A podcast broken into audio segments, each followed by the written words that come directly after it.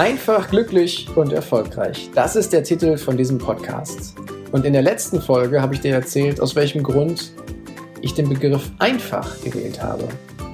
Heute beschäftige ich mich mit dem Wort glücklich und verrate dir, warum ich das Wort glücklich mit in den Namen von diesem Podcast genommen habe.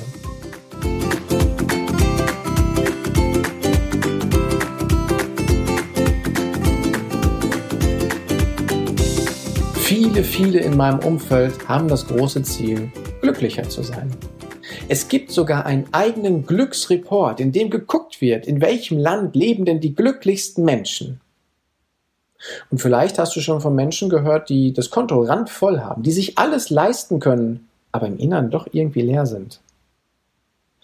Und bestimmt hast du auch schon von Leuten gehört, die nicht ganz so viel Geld haben, aber gleichzeitig dabei ein wirklich glückliches und erfülltes Leben führen. Deswegen stelle ich die Behauptung auf, nur an materiellen Dingen kann es nicht liegen, dass jemand glücklicher ist oder nicht. Sicherlich helfen materielle Dinge, um ein glückliches Leben zu führen und ein bequemes und angenehmes. Doch die wahre Erfüllung, das wahre Glücksgefühl, das kommt nicht von Dingen, die ich mir kaufen kann. Das kommt nur aus mir heraus. Selbst Buddha sagt schon, es gibt keinen Weg zum Glück. Glücklich sein ist der Weg. Und es gibt ganz viele Menschen, auch große und erfolgreiche und vor allem glückliche, die das bestätigen. Die materiellen Dinge, die sind schön, aber die wahre Erfüllung kommt durch den Wert und durch die Anerkennung, die wir uns selber zusprechen. Daraus schließe ich, glücklich sein ist eine ganz bewusste, konkrete Entscheidung. Eine Entscheidung im ersten Schritt, all das anzuerkennen, was um dich herum ist und was dich auch schon glücklich machen kann. Und da gibt es eine Fülle von Beispielen. Ob das vielleicht dein Partner oder die Beziehung ist, in der du gerade bist.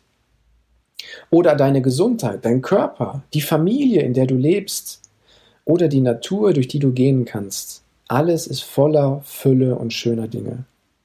Vielleicht ist es auch dein Chef, zu dem du ein gutes Verhältnis hast, oder deine Kollegen, mit denen du wunderbar zusammenarbeiten kannst, oder aber die Wohnung oder das Haus, in dem du wohnst, mit all den Dingen, die da drin sind. Und das sind nur ein paar Beispiele.